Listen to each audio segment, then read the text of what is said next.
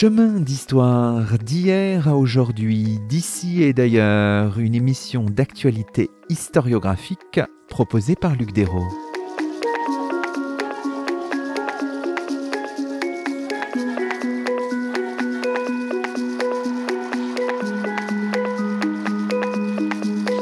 Bonjour à toutes et à tous.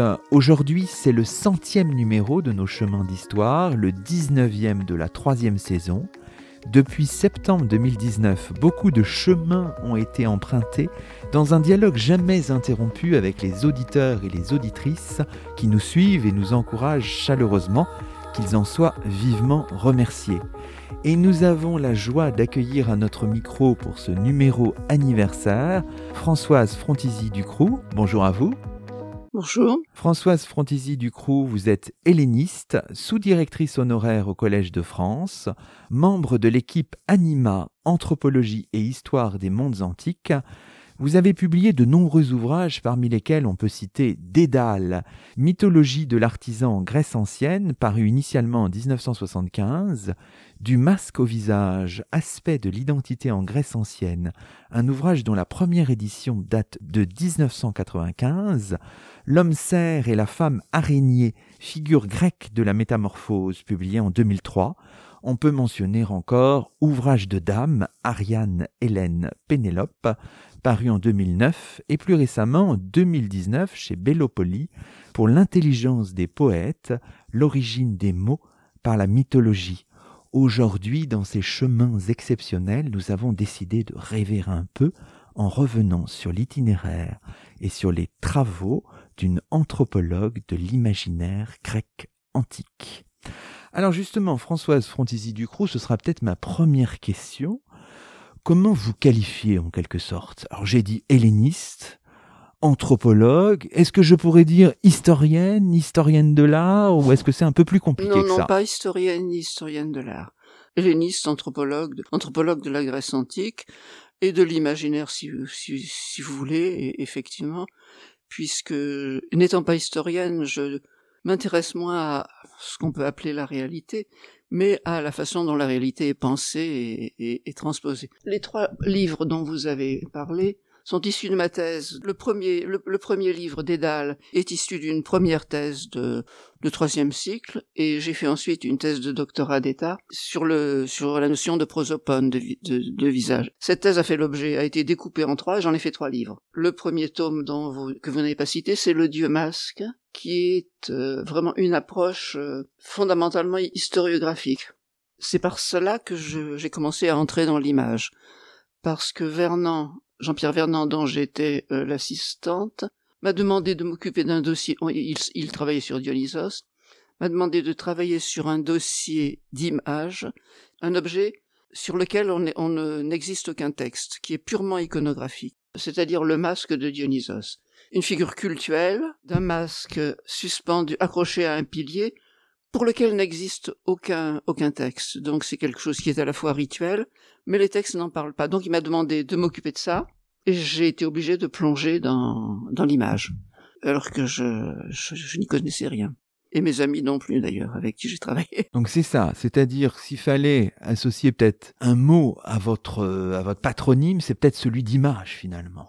Vous êtes une spécialiste de l'image. Oui, oui, du langage de l'image, si vous du Langage Mais je suis pas, pas, seulement parce que je suis resté spécialiste de et philologue euh, et, spécialiste des textes. Et dans mes textes, je confronte très souvent justement la version textuelle et la version euh, iconographique. Mais Françoise Frontisy Ducroux, historienne, vous l'êtes un peu quand même, malgré tout, non? Oui, mais aux yeux des historiens purs, je, ne suis pas une historienne. Oui, je suis historienne dans la mesure où je baigne dans un, milieu historique, où je fais euh, de l'histoire, euh, c'est-à-dire que je travaille nécessairement dans les contextes historiques. Mais pour ça, je fais plutôt appel aux autres, je fais plutôt confiance aux autres. Je n'ai jamais fait moi-même de travail proprement historique. Dans un ouvrage important aussi, le, le, Dédale, dans la postface de 2000, vous dites à un moment, il s'agit de chercher à comprendre l'objet un peu de tous vos travaux, une figure divine ou héroïque, un mythe, une institution, une pratique, une image, un objet, ses emplois et ses valeurs symboliques, voire une métaphore, en l'immergeant dans la culture à laquelle elle appartient et avant tout en la réinsérant dans sa langue, celle de ses usagers, producteurs et destinataires. C'est intéressant parce que là, il y a beaucoup de choses. On voit bien que dès qu'on est dans le monde grec, il y a quelque chose d'un peu totalisant. C'est ce qu'on appelle l'approche anthropologique, c'est-à-dire l'immersion dans la totale dans la culture. C'est bon, ça vient de de Marcel Mauss, euh, la notion de fait social total. On ne peut pas isoler euh, quelque chose de, son contexte. Justement, ce qu'on peut faire, c'est de plonger tout de suite dans les images et dans ce langage des images hein, dont vous nous parliez à l'instant, et alors, euh, moi, j'avais, pensé, avec votre accord, revenir sur une image que vous analysez, notamment dans Ouvrage de Dame, Ariane, Hélène, Pénélope. Donc, c'est un skiphos, un vase à boire à figure rouge, qui date de 430 avant Jésus-Christ, conservé à Chiusi, hein, en Italie. Euh, on appelle euh, l'artiste qui l'a réalisé le peintre de Pénélope, je crois. Hein. À cause de cette image. Et sur la face A, on voit une espèce de dialogue qui n'en est pas vraiment un entre Pénélope qui est assise sur un siège euh, devant son métier à tisser et puis sur la gauche il y a Télémaque. Et en fait le principal protagoniste, vous le dites, en fait ce n'est probablement ni Pénélope ni Télémaque, mais le métier à tisser. Oui, c'est le métier à tisser euh, qui est l'enjeu de, tout le travail de, Pénélope. Euh, Pénélope est prostrée, Télémaque la regarde.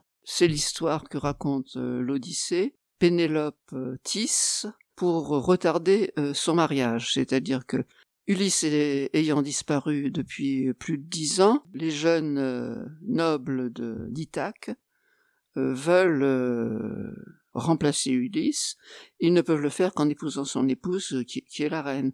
Donc c'est une question de pouvoir.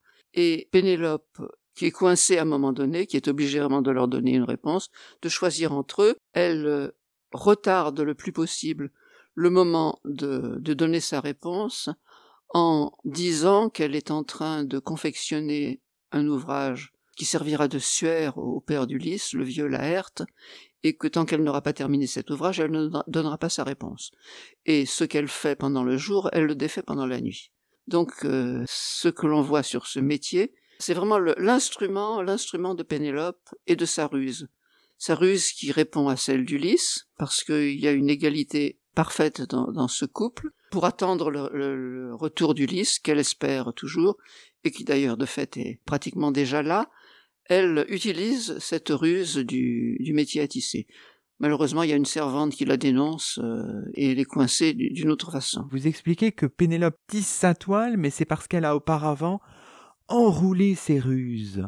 Expliquez-nous un petit peu ça. C'est-à-dire que le tissage, qui est l'activité essentielle de la femme, Bon, d'abord en tant que production, il faut produire euh, de façon économique les vêtements, les couvertures, pour la maison, mais c'est symboliquement la femme est faite pour tisser, c'est son langage, c'est son son langage euh, pour travailler la laine plus exactement, parce que le tissage est la dernière étape du travail de la laine. Et métaphoriquement, tout ce qui concerne le tissage est utilisé. D'ailleurs, les métaphores sont, sont, très importantes. Le, filage de la laine, la quenouiller, là le terme auquel vous faites allusion, c'est euh, les diverses étapes du travail de la laine, c'est-à-dire au départ une masse informe, la laine que l'on ramasse sur les moutons, ensuite on la lave et on en fait de, gros amas, le procédé a, subsisté pendant des siècles. À partir de cette, euh, cette masse laineuse, il faut d'abord fabriquer des, espèces de cordons que l'on enroulera sur une quenouille et à partir de là, on fera du fil avec les doigts en tournant cette, ce gros boudin, si vous voulez. Et tous les termes de, du travail de la laine sont utilisés également de façon métaphorique. Parler de lac de Tolubain, donc euh, un verbe utilisé dans l'Odyssée qui renvoie à une étape antérieure au tissage et même au filage, ça veut dire que la ruse, c'est donc une histoire de préméditation. oui, absolument, de préméditation, oui, c'est le premier stade. Et, et dès, le, dès le début, euh, Pénélope a, a décidé d'utiliser son, son habileté technique, son, disons, sa professionnalité pour la mettre au service de, de ses intérêts, c'est-à-dire ne pas se marier, refuser le mariage avec les prétendants et attendre le, rester fidèle à Ulysse. En fait, avec votre analyse, vous procédez à une espèce de remontée temporelle de la ruse, hein, ce que vous expliquez remarquablement. Donc cet exemple, il est saisissant parce qu'il nous permet de comprendre votre méthodologie, je suis pas sûr que le, terme soit bon, mais votre façon de faire en tout cas, c'est-à-dire vous dialoguez en permanence vous faites dialoguer l'image avec les textes. Ah oui, et les mots. Et les mots. Bon, là, on a, on peut parler d'une illustration de, de l'Odyssée, encore que, bon, il y a une rencontre, effectivement, entre Pénélope et son fils qui va partir. Euh, sur l'autre face, il y a la, la, scène de la nourrice et de la reconnaissance euh, à cause de la cicatrice. La nourrice qui croit accueillir un étranger pour lui laver les pieds, comme cela se fait, reconnaît la cicatrice d'Ulysse et, et, pousse un cri.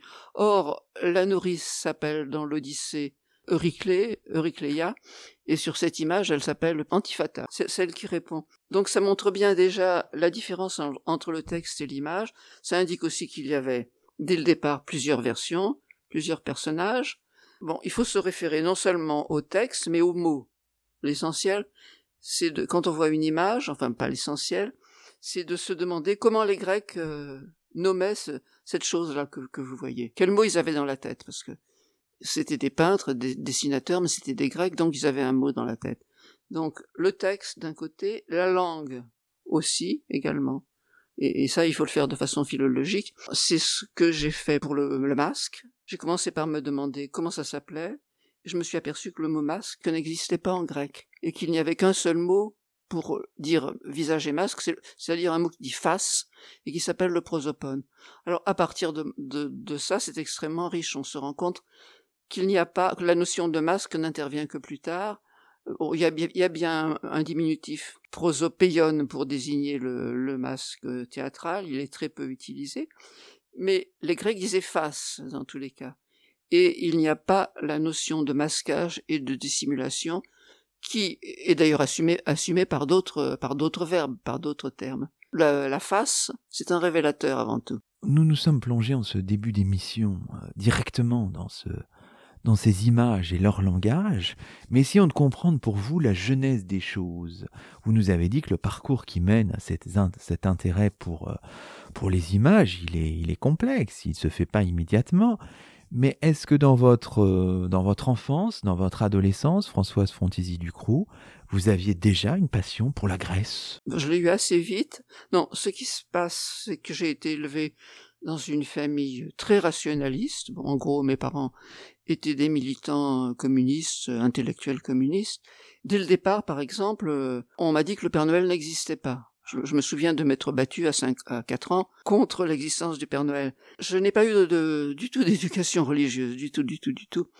Je ne sais pas si ça m'a manqué ou pas. Bon, je, lisais énormément, ça, je, je lisais en abondance en particulier les contes et légendes, la série des contes et légendes. Une collection extrêmement riche qui aborde tous les contes folkloriques de toutes les régions de France et également contes et légendes de, la Grèce et de Rome qui euh, racontent l'Iliade et l'Odyssée et puis aussi toutes les, tous les mythes qui sont traités dans les tragédies. Bon, j'ai préféré immédiatement cela. Euh, J'aimais beaucoup les contes folkloriques français. Je sais pas, il manquait quelque... d'ailleurs il manque toujours quelque chose.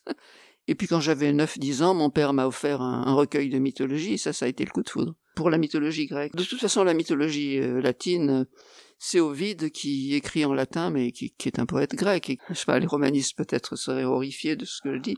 C'est devenu une drogue finalement pour moi. Il y avait cette passion pour ces histoires, ces mythes, ces légendes. Est-ce qu'il y avait la passion assez vite, assez jeune, pour les mots? Très tôt, j'ai appris à lire très tôt. Mon père faisait constamment des jeux de mots. On a toujours joué avec les mots dans la famille. Et quand on apprend le latin et le grec, on apprend des mots et, les divers sens surtout.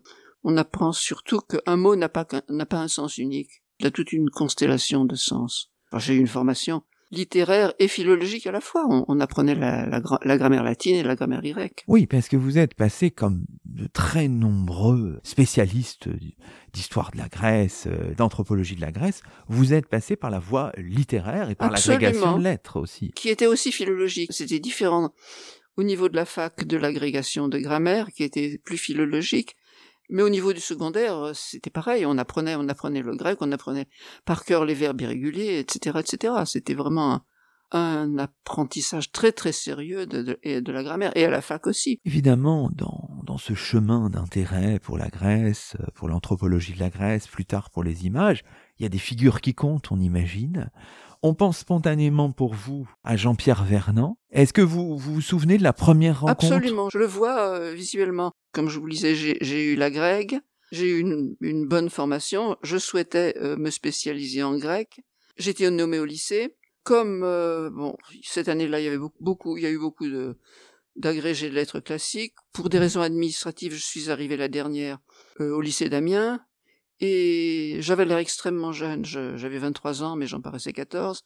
On m'a affecté à des petites classes, sixième, cinquième, quatrième. J'étais, très vexé, mais en fait j'ai adoré ça. alors que je, j'espérais avoir pouvoir enseigner le grec et le latin. Je dois dire qu'à la fin de l'année de cinquième, j'ai fait passer la moitié de la classe en grec, en quatrième. Je enfin, je me suis demandé plus tard ce qu'en avaient fait ces malheureux s'ils n'auraient pas mieux fait de, prendre l'espagnol en, deuxième langue. Mais mes études à la Sorbonne et en Cagne, si bonnes soient-elles, m'avaient toujours laissé un manque, une impression de manque. Absolument, ça ne me satisfaisait pas.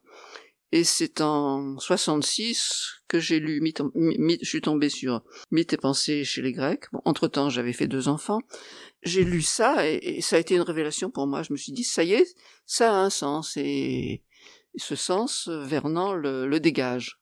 Ça devient intelligible. Voilà, il a donné de l'intelligible à toutes ces études que j'avais faites de façon très solide, hein, très très sérieuse, mais il manquait quelque chose et je suis allé tout de suite m'inscrire au séminaire de Vernon. C'est pour ça que je vous dis, je, je le revois, j'ai la première vue, qui m'a d'ailleurs très très étonné parce que j'ai vu un monsieur en, costume trois pièces avec la Légion d'honneur. Je m'attendais pas du tout à ça.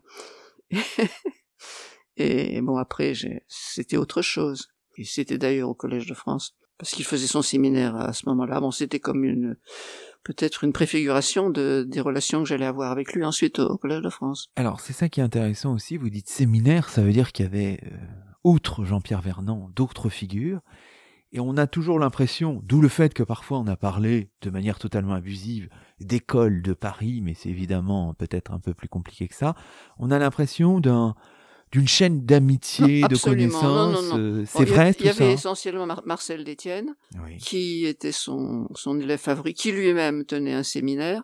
Vidal Naquet était à part. Et pour des questions d'horaire, je, n'assistais pas à son cours. moi, j'étais tout de même chargé d'enseignement dans le secondaire. Bon, il y avait, il y avait Détienne et il y avait, il y avait une foule de, de gens qui sont devenus, euh, qui ont suivi diverses carrières. Euh, des historiens, je ne sais pas si Pauline Schmitt y était déjà, un peu plus tard, peut-être, François Lissarac, Jean-Louis Durand, euh, Alain Schnapp, enfin, oui, c'était un, un, groupe, et Bernard nous insistait à intervenir tout le temps, donc c'était un groupe très animé, qui a donné lieu à des amitiés euh, très très fortes, et on fonctionnait en dehors des séminaires, euh, en réunions diverses, fiestas, repas. Des étrangers aussi, hein. Beaucoup d'Italiens, parce que très vite, le centre a eu des relations privilégiées avec les Napolitains et, les fouilles de Campanie. Et euh, bon, il y avait des Grecs. Il y avait beaucoup de Grecs parce que les Grecs venaient faire leurs études de, grec à, Sorbonne. Évidemment, euh, Françoise Frontisy Ducroux, on vous associe parfois un peu naturellement, euh, vous allez me dire si c'est vrai, à la figure, aux travaux de François Lissarag, qui nous a quittés il y a quelques semaines de manière brutale et tragique. Absolument. D'abord, François Lissarag avait dix ans de moins que moi. Il est arrivé un peu plus tard. Très vite, euh, nous avons fait un, séminaire initial avant la Cité des Images, qui est euh, une exposition que nous avons faite en 86, je crois. Donc c'était plutôt dans les années 80. Et là, on a fait un séminaire sur l'image. Et on était quatre ou cinq. Il y avait Jean-Pierre Darmon, qui est un romaniste spécialiste de la mosaïque, Alain Schnapp, qui est un archéologue, euh, Jean-Louis Durand, qui était comme moi à l'origine littéraire, et qui était génial et qui, qui est malheureusement disparu depuis quelques années, et François Lissarag, qui lui avait commencé à travailler, bien que littéraire, à l'Institut d'art euh, sur des vases grecs déjà. Mais, mais c'est, au départ, c'est vraiment un groupe, et vous parlez de François Lissarag, on a fait effectivement beaucoup de livres et d'articles ensemble, mais il en a fait également avec les autres. Si vous voyez sa bibliographie, et même avec Pauline Schmitt, enfin, il y a des tas de titres doubles. Euh, Jean-Louis Durand et François Lissarag, Alain Schnapp et François Lissarag. Euh.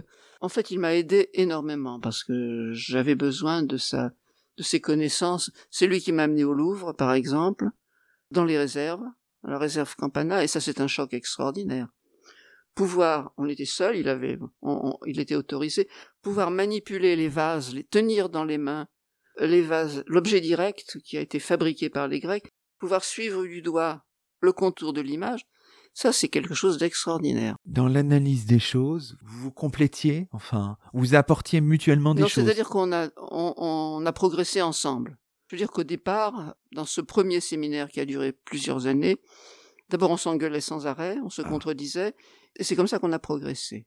Parce que au départ, on était comme tout le monde, c'est-à-dire que on avait une vision euh, affective d'une image. Vous voyez une image et vous l'interprétez avec euh, ce que vous avez dans la tête sans faire de, de l'anthropologie justement. On commençait comme ça et après on a commencé à considérer qu'il s'agissait d'un langage spécifique et d'un langage grec et là on a travaillé sur la grammaire de ce langage. Et c'est là-dessus que bon que François Lissarag était particulièrement bon, mais, mais Jean-Louis Durand aussi, euh, qui malheureusement écrivait très peu, n'arrivait pas à écrire. Il était génial sur le plan de, sur le plan oral, sur le plan verbal. Alain Schnapp apportait aussi sa compétence archéologique. On se complétait effectivement. Moi, j'insistais beaucoup sur justement sur cette sur la composante euh, verbale, philologique de. Il fallait il fallait étudier la spécificité, le langage figuratif dans sa spécificité et en même temps en la replongeant dans le contexte anthropologique, c'est-à-dire entre autres la langue. Ce quatuor des images comment est-ce qu'il était vu par les autres? Et on a discuté il y a quelques mois avec Patrice Laureau, qui disait que Nicole Laureau, les images, elle n'était pas du tout là-dedans. Enfin... Alors, elle n'y a, jamais compris, et surtout, elle n'a jamais voulu y comprendre. C'était un des points de, friction entre nous, mais Vernon non plus n'y comprenait rien au départ. Mais lui, il a fait l'effort de, comprendre, parce que Vernon était d'une curiosité euh, insatiable. Et il nous a demandé, bon, puisque je, je, faisais ce travail sur le Dieu masque, j'étais chargé de faire des projections au Collège de France, en partie pour illustrer ses cours, mais, mais de façon, j'ai travaillé sur la Gorgone beaucoup aussi, euh, sur l'iconographie de la Gorgone et du mythe de, de Persée. Mais Vernon, c'était vraiment euh, une éponge, il absorbait absolument tout et il le transformait, il l'intellectualisait, il était extraordinaire. Alors simplement, moi je me demandais aussi votre relation avec Marcel Detienne. On avait fait une émission aussi avec un récent biographe de Marcel Detienne qui expliquait que il avait des qualités en matière de, philologie qui étaient absolument étonnantes. Oui, parce qu'il avait une formation belge. Oh oui, c'est un liégeois. c'est avec Marcel Detienne que j'ai fait ma première thèse sur Dédale. Euh, Vernon n'était pas un vrai directeur de thèse. Il, euh, il donnait, il donnait, il donnait ses cours, euh, mais il était, il laissait les étudiants très libres de, de faire un peu ce qu'ils voulaient. Et après, il contrôlait. Alors que Détienne euh, avait une formation très très sérieuse. C'est avec lui que j'ai travaillé. Et on a, on a gardé de, de bonnes relations, mais euh, au début j'étais très très très proche de lui. Alors justement, vous y faisiez allusion, votre thèse de troisième cycle s'intitule Dédale, recherche sur le vocabulaire, les techniques et les traditions légendaires, donc 1972 euh, publié en 1975, réédité en 2000 sous le titre Dédale, mythologie de l'artisan en Grèce ancienne. Hein. Alors disons quand même pour nos auditeurs, pour leur rappeler que Dédale c'est un inventeur, un sculpteur, architecte surtout un connu. Un polytechnicien. Un polytechnicien, absolument. Surtout connu pour avoir conçu le labyrinthe de Knossos, dont il est avec son fils Icare finalement prisonnier avant de le quitter par les airs, alors que son fils, on sait, volant trop haut dans le ciel, à proximité du soleil, voit ses ailes fondre et chute dans la mer. Alors, vous explorez tout le champ euh, de la métisse artisanale, d'une certaine manière, dans ce livre, Françoise Frontizy Ducroux, et vous avez des développements qui concernent les relations entre le mythe de Dédale, les débuts de la sculpture grecque et la technologie du bronze. En bref, vous explorez le problème du rapport de la création mythique avec euh, les réalités techniques, hein, une exploration dont vous euh, proposé aussi en 2000 dans la fameuse postface des pistes renouvelées. Alors moi je me suis dit qu'on pourrait regarder une autre image hein, d'après le cahier iconographique euh, de, votre dédale. Donc là on a une coupe attique à figure rouge euh, du début du 5e siècle avant Jésus-Christ conservée à Berlin. On parle du peintre de la fonderie hein, et on représente un atelier de de, fonderie, du bronzier. Pourquoi cette image, elle est, elle est intéressante? Qu'est-ce qu'elle nous dit aussi de votre, manière de, de, chercher, de manière d'appréhender les choses? Elle représente des, des artisans hein, qui sont nus euh, comme des, des esclaves, euh, vraisemblablement. Il y en a peut-être un qui est plus habillé que l'autre, qui est le patron. Il y a un petit personnage qui se cache derrière le four. Ce qui est important, c'est que les statues sont en morceaux. Ça représente la, fabrication des statues. Il y a au mur euh, des pieds qui sont pendus. Il y a à la fois les instruments du façonnage du, bronze, et il y, a des, têtes, il y a, des morceaux, des morceaux de statues. Ça représente la, fabrication de la statue.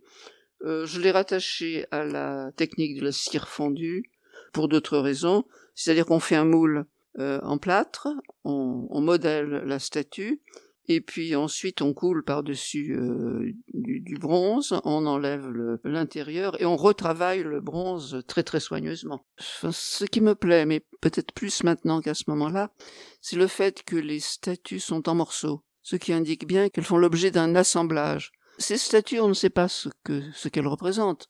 Ce sont peut-être des statues de héros, ça peut être aussi des, des statues de dieux. Et, c'est cela qui est important. Pour les Grecs, il n'y a, pas, de doute, les dieux existent. Mais ils ont constamment la conscience, bon c'est Hérodote qui le dit pour les poètes, il ne s'agit pas d'une révélation, mais que ce sont les hommes qui les, font connaître euh, aux hommes. Hérodote le dit à propos d'Homère et d'Hésiode. Il dit ce sont euh, Homère et Hésiode qui les premiers ont fait connaître euh, la figure et les aventures des dieux.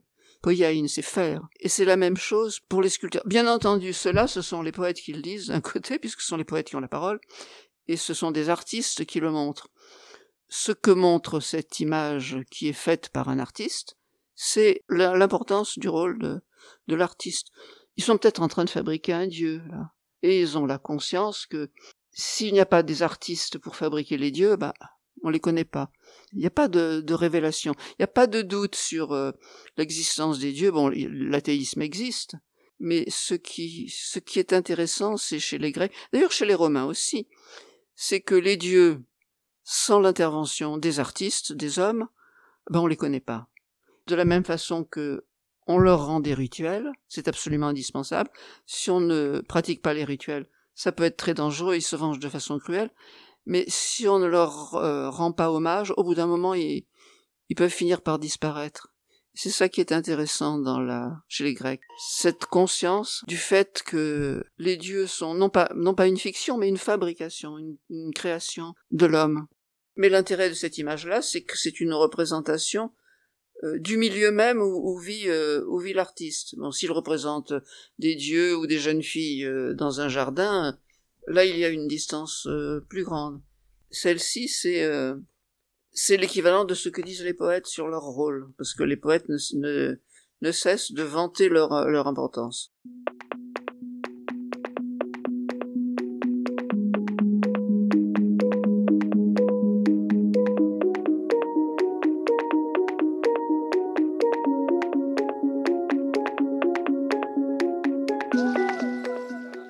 Vous écoutez Chemin d'Histoire, une émission d'actualité historiographique.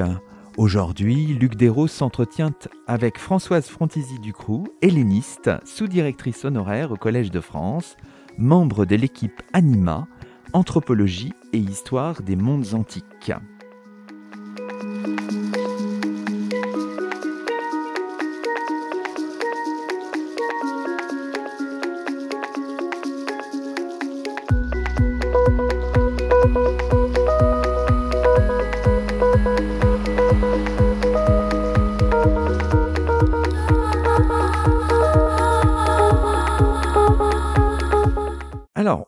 On continue hein, à retracer un peu votre itinéraire, Françoise Frontisy Ducroux, on arrive au doctorat d'État, soutenu en 1987 sous la direction de Jean-Pierre Vernant, toujours, à l'école des hautes études en sciences sociales, Prosopone, valeur grecque du masque et du visage, une recherche publiée en trois volets.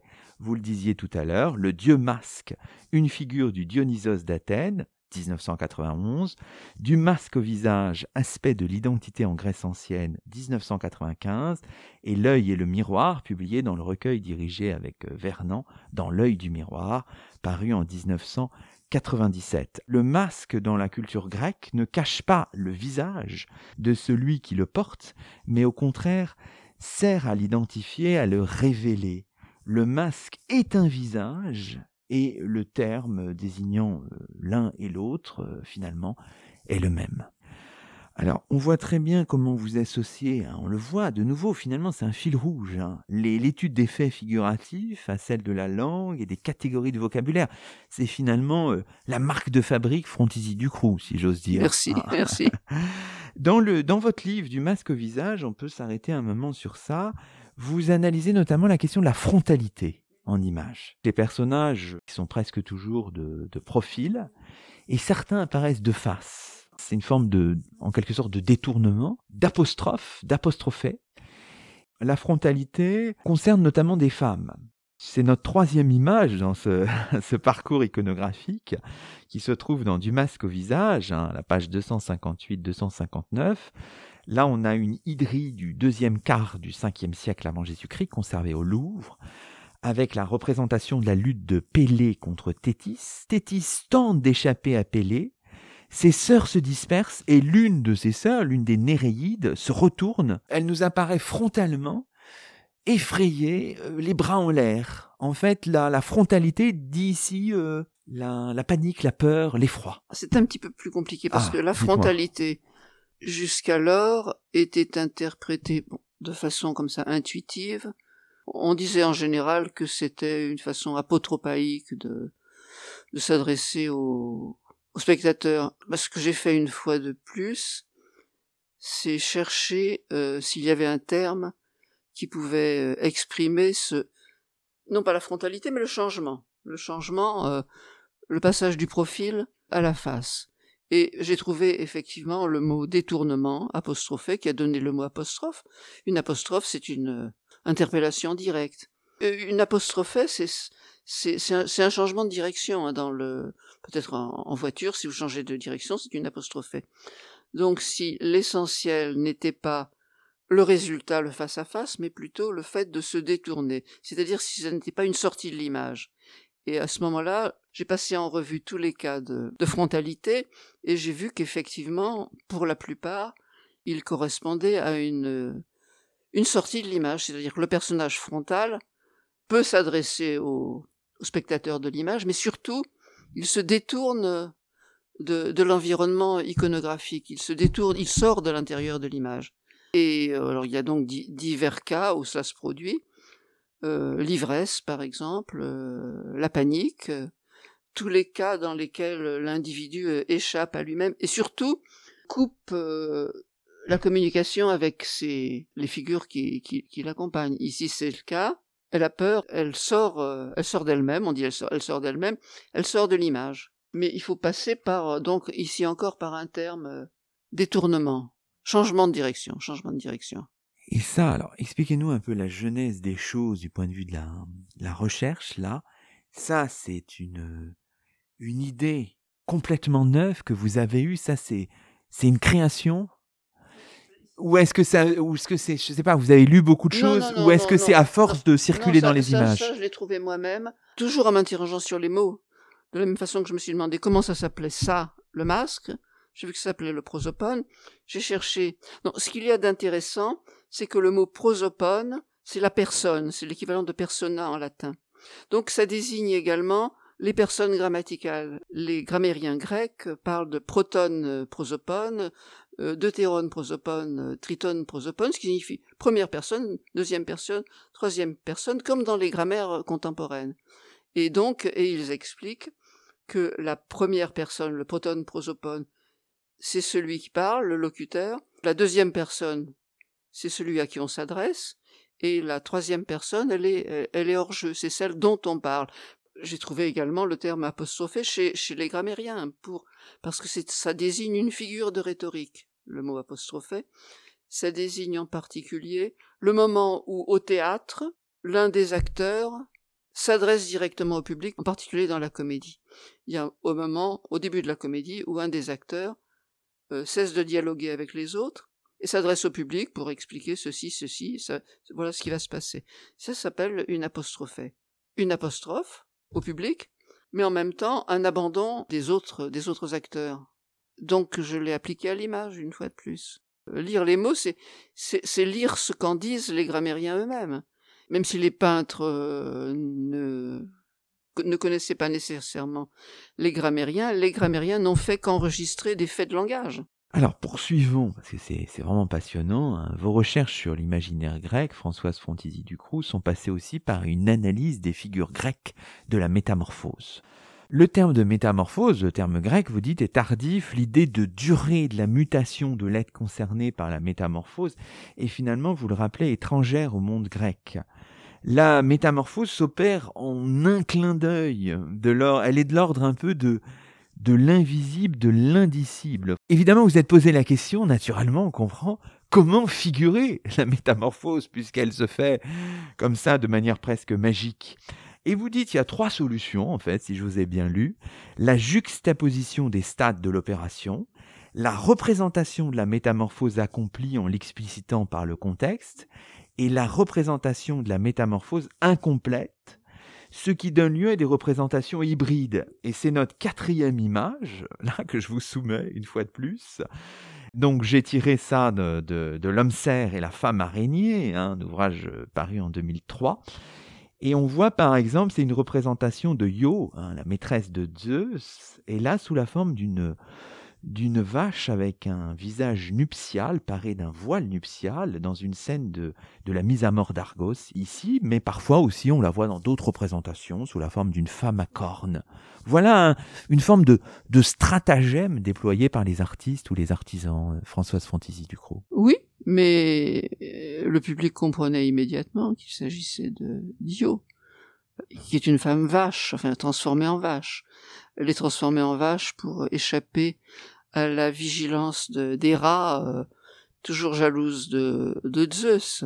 Et c'est sous la forme d'une vache qu'elle elle, fait un parcours absolument terrible qui l'amène euh, jusqu'en Égypte, où elle est taraudée par, un ton.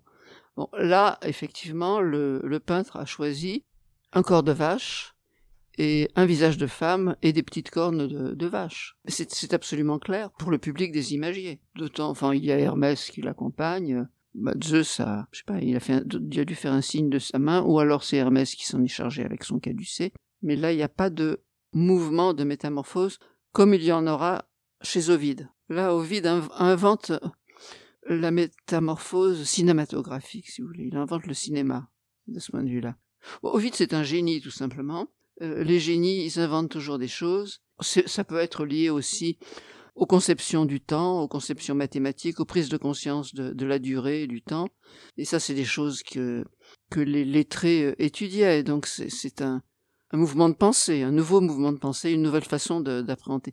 Parce que, auparavant, euh, les, enfin, les Grecs ont des, n'ont pas des difficultés, mais ont une autre appréhension du temps. Cette appréhension cinétique, euh, elle date de l'époque d'Ovide, de dire si, si c'est Ovide qui l'a inventé. Très souvent, d'ailleurs, les artistes ont des intuitions géniales euh, en même temps que, que les mathématiciens ou, ou, avant. Alors là, chez Ovide, vous avez la description, hein. le lent mouvement qui transforme morceau par morceau un, un individu.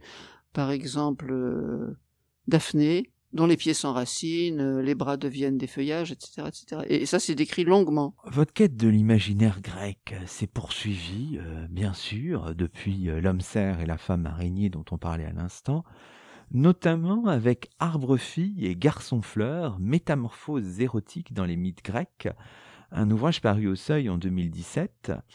Et on commence un peu à, à voir des choses se dessiner dans votre œuvre, finalement les femmes, les mythes, euh, les mots, les images. Il y a des lignes de continuité comme ça. Mais expliquez-nous un peu le propos de Arbre-fille et Garçon-fleur. Qu'est-ce que vous avez voulu faire dans cette cet D'abord, j'ai voulu euh, me limiter aux métamorphoses végétales. Ce que j'ai constaté rapidement, c'est que c'était les garçons qui, qui étaient transformés en fleurs alors que les filles étaient transformées en arbres. Bon, il y a un problème aussi de, langue. Les arbres, euh, les noms des arbres sont, féminins plutôt, en latin également d'ailleurs.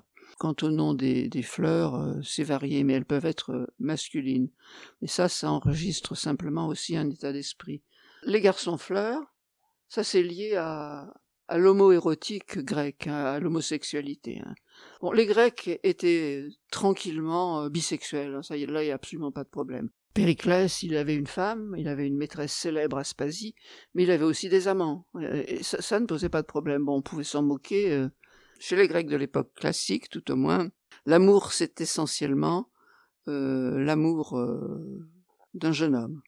L'amour d'un homme adulte pour un jeune homme. D'ailleurs, c'est cela qu'il y a d'intéressant dans la mythologie grecque. Tous les mythes sont traversés par le désir.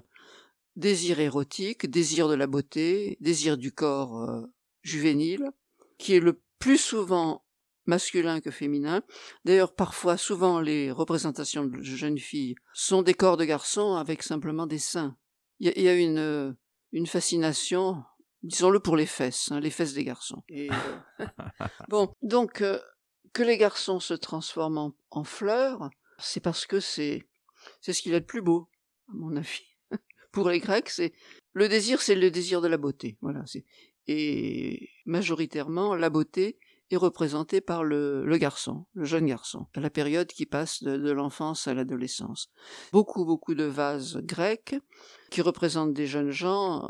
Vous avez l'inscription Calonne, Calonne, Calonne, c'est beau ce qui est fascinant, et, ce pourquoi ça, m'intéresse dans les mythes grecs, c'est cette, euh, présence du désir, de, tous les désirs d'ailleurs, aussi bien le désir de sortir de sa condition, hum, de la condition humaine, non pas d'être un dieu, mais d'approcher, de briser les catégories d'une part, et le désir érotique bien sûr, euh, le désir de la beauté euh, qui s'exprime aussi bien en architecture par l'invention des normes architecturales, qu'en peinture. elles sont admirables, ces images, elles sont, elles sont belles.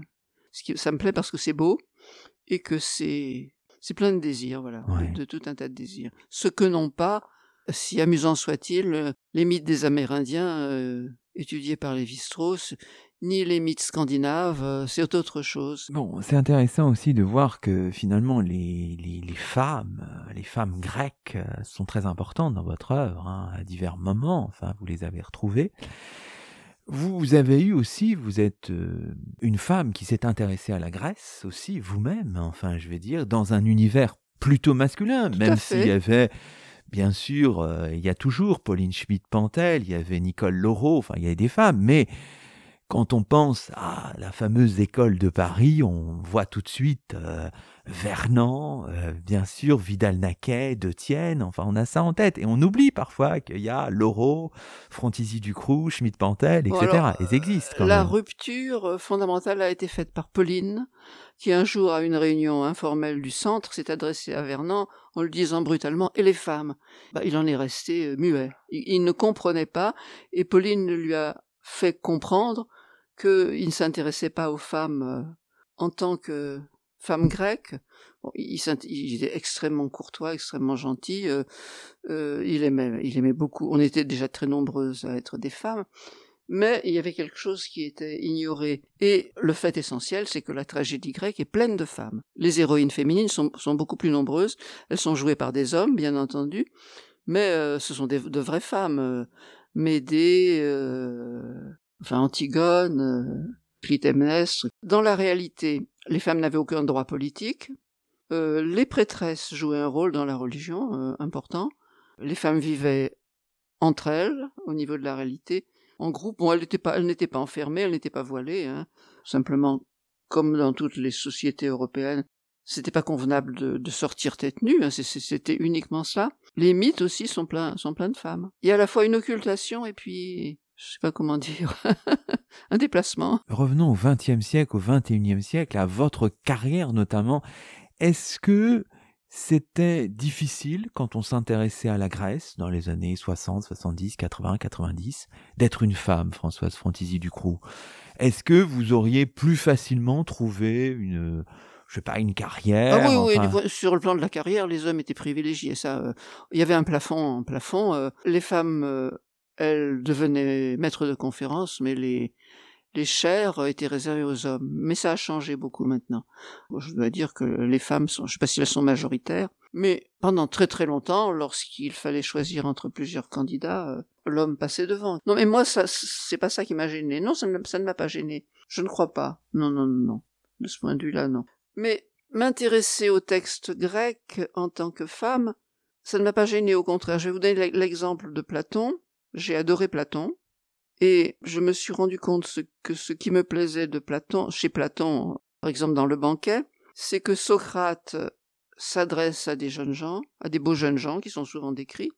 L'objet de Platon étant un beau, jeune homme, comme j'ai toujours été hétérosexuel, ben je, je me plaçais dans la position du, spectateur du beau jeune homme et, de l'interlocuteur du beau jeune homme. Ça m'a pas du tout gêné, au contraire. Cette...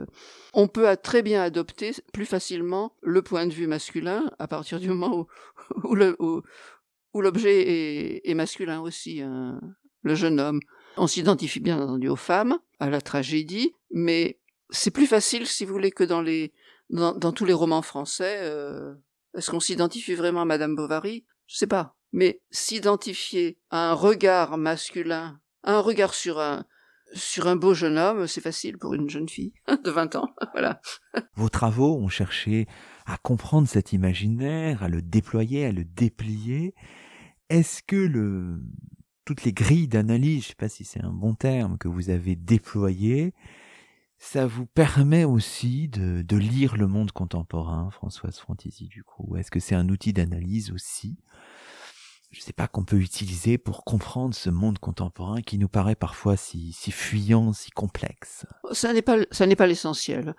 je, vous dis, l'intérêt pour moi euh, que j'ai dans la, mythologie grecque en particulier, c'est c'est le plaisir, c'est l'hédonisme, c'est c'est la beauté. Et je vous dis, pour moi, c'est vraiment une drogue la, mythologie grecque. Maintenant, euh, le rôle, enfin la position euh, des femmes par rapport aux, hommes dans le monde contemporain, ben, il y a qu'à regarder ce qui se passe en islam, c'est facile, ou même dans tous les pays où, la femme est, un objet, euh, où elle est enfermée et, où elle n'a pas la parole. C'est une évidence. pas besoin de passer par la Grèce pour, euh, pour regarder le monde contemporain, il s'impose de façon assez violente. On se rend compte simplement que la situation de la femme, elle dure depuis des millénaires, des millénaires ce que François Héritier appelait la valence différentielle des sexes. Depuis le début de la civilisation, la femme est, l'objet second, et, c'est l'homme qui est le sujet. On a l'impression que tout de même en Grèce, malgré l'exclusion de la femme totale et, de, et des droits civiques, on a l'impression que la vie était plus facile pour elle. Je crois. Enfin, c'est du moins le point de vue, et le groupe dont Pauline Schmidt fait partie, des études de genre qui proviennent, enfin, euh, sont beaucoup moins, beaucoup plus souples que les gender studies américaines, qu'elles sont très radicales. Violaine Sébillot, par exemple, et Pauline, et d'autres, mettent en évidence des figures de femmes euh, dans l'Antiquité grecque très intéressant. Si on veut entrer dans l'œuvre de Françoise Frontisy Ducrot, qu'on découvre à l'occasion de cette émission, il faut commencer par quoi? Vous pouvez prendre ce dernier petit ah, livre, bah qui est un résumé. Pour l'intelligence des poètes. J'y aborde un certain nombre des sujets. Je parle d'Hélène, par exemple, qui est, une figure extraordinaire, là. L'Hélène de, même pas seulement de l'Iliade et de l'Odyssée.